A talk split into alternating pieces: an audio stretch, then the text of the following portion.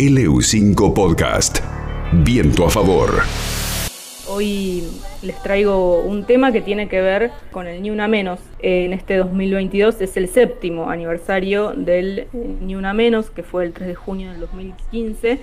Fue un movimiento, eh, más que una movilización, digamos, surgió como una movilización masiva, pero eh, más bien a lo largo de los años se fue conformando como un movimiento muy importante, fue realmente un antes y un después en nuestro país.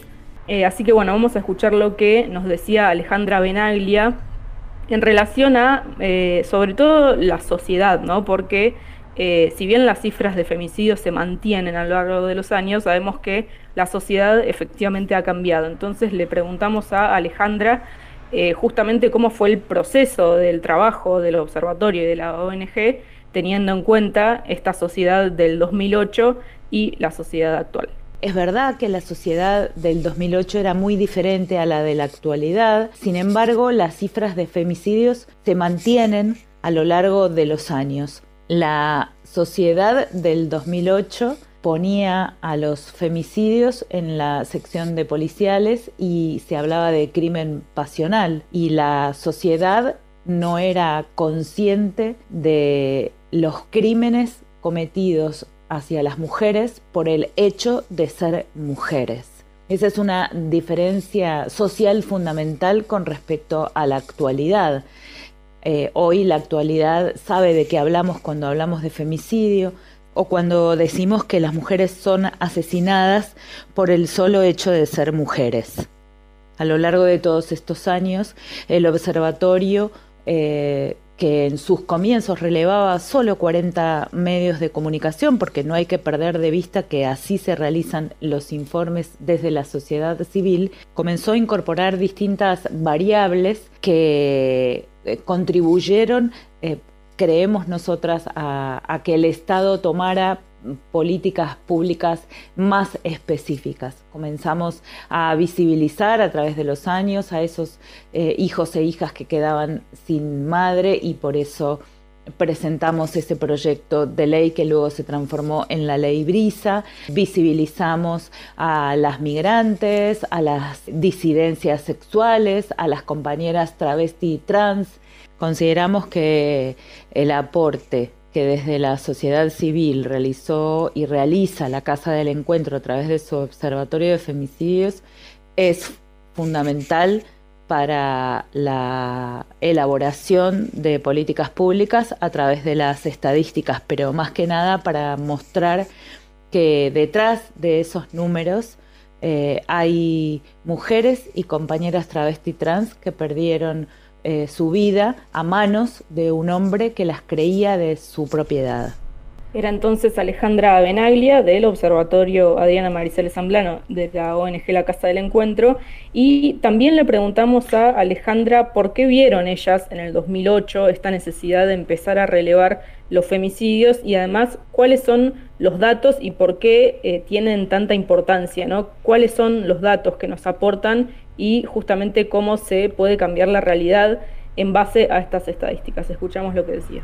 Desde un inicio nos planteamos la necesidad de echar luz sobre los asesinatos de mujeres desde una perspectiva de género y como una problemática política y no del ámbito privado. En ese momento, los medios de comunicación titulaban a los homicidios de mujeres cometidos por sus parejas o exparejas como crímenes pasionales. Ese rótulo sugería que las mujeres habían sido asesinadas por amor e invisibilizaban el sentido de posesión y de cosificación. De ahí surge el compromiso como asociación civil de dimensionar la violencia sexista y nombrar con el término femicidio a las mujeres asesinadas justamente por el hecho de ser mujeres. Luego, obviamente, vino la necesidad de contar con estadísticas que no solo mostraban la magnitud de la violencia extrema contra las mujeres, sino también que evidenciaran las principales características y dimensión geográfica. Ante la falta de datos oficiales, el aporte como sociedad civil fue comenzar a realizar los informes de femicidios sobre los casos publicados en los medios de comunicación, porque si bien entendíamos las limitaciones y sesgos que este abordaje podía tener, era una manera para comenzar a generar conciencia y propiciar un cambio cultural. En realidad, la estadística para lo que sirve es justamente para empezar a mirar y poner el foco en eh, los lugares que sea más necesario cuando damos eh, las provincias que tienen mayor casos de femicidio, las poblaciones, o sea, eso es lo que dan los datos, ¿no? A dónde la política pública tiene que empezar a actuar, si había denuncias, si no había denuncias, por qué, si se, las denuncias tenían medidas cautelares o no, eh, si había migrantes, si las mujeres estaban embarazadas, qué pasa con las fuerzas de seguridad.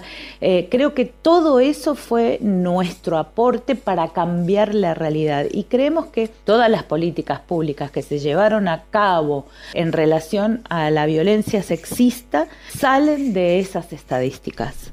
Bien, ahí como nos decía eh, Alejandra y como mencionamos al inicio, em, lo que pasó en el 2015 algo muy importante fue la irrupción de la temática en los medios de comunicación, así que por eso también le consultamos a ella qué cambios justamente advirtieron en el tratamiento de los medios sobre la temática desde el Ni Una Menos el 3 de junio del 2015. Yo creo que a partir del Ni Una Menos los cambios en los medios de comunicación fueron notables. Primero porque mm, las periodistas feministas nos agrupamos y empezamos a trabajar en conjunto junto con las redes que ya existían, ¿no? La red PAR, la red internacional de periodistas con visión de género en Argentina.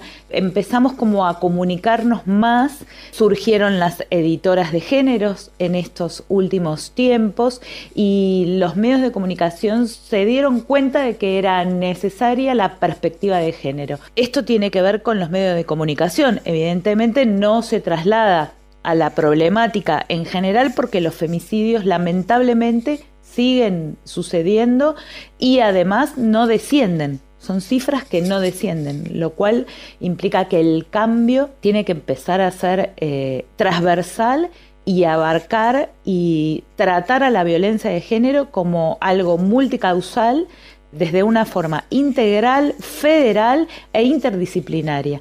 Esto es fundamental, pero creo que los medios de comunicación tienen un rol eh, importantísimo porque son constructores de sentido, entonces que el tema del femicidio sea llamado por su nombre y que ya no esté en las páginas de policiales, sino en las páginas de sociedad, que es algo que nos hace responsables a todos y a todas, es fundamental. Creo que cada vez el compromiso es mayor. Que sí falta mucho, sí, es verdad. Falta capacitación, hay muchísimos medios de comunicación que no tienen entre su staff periodistas feministas que creo que somos quienes podríamos llevar adelante esta tarea.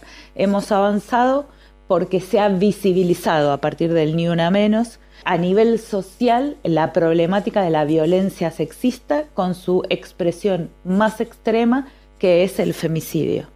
Escuchábamos entonces a Alejandra Benaglia, referente de prensa del eh, Observatorio Adriana Maricel Zambrano, que es parte de la ONG La Casa del Encuentro, y los últimos datos que ellas han difundido refieren que actualmente en eh, lo que va del año se registró una víctima de femicidio cada 27 horas en nuestro país. Estos son los datos de los últimos meses, del 1 de enero al 31 de mayo, eh, y seguramente los podrán ver más eh, profundizados si buscan en, las redes de ellas. Gracias por estar este, este miércoles, a pesar de la distancia, y por traer este tema a la, a la mesa de Viento a Favor. Buenísimo, gracias a ustedes y nos vemos la semana que viene. Que estés bien. Hasta luego. Hasta luego, chao, chao. LU5 Podcast.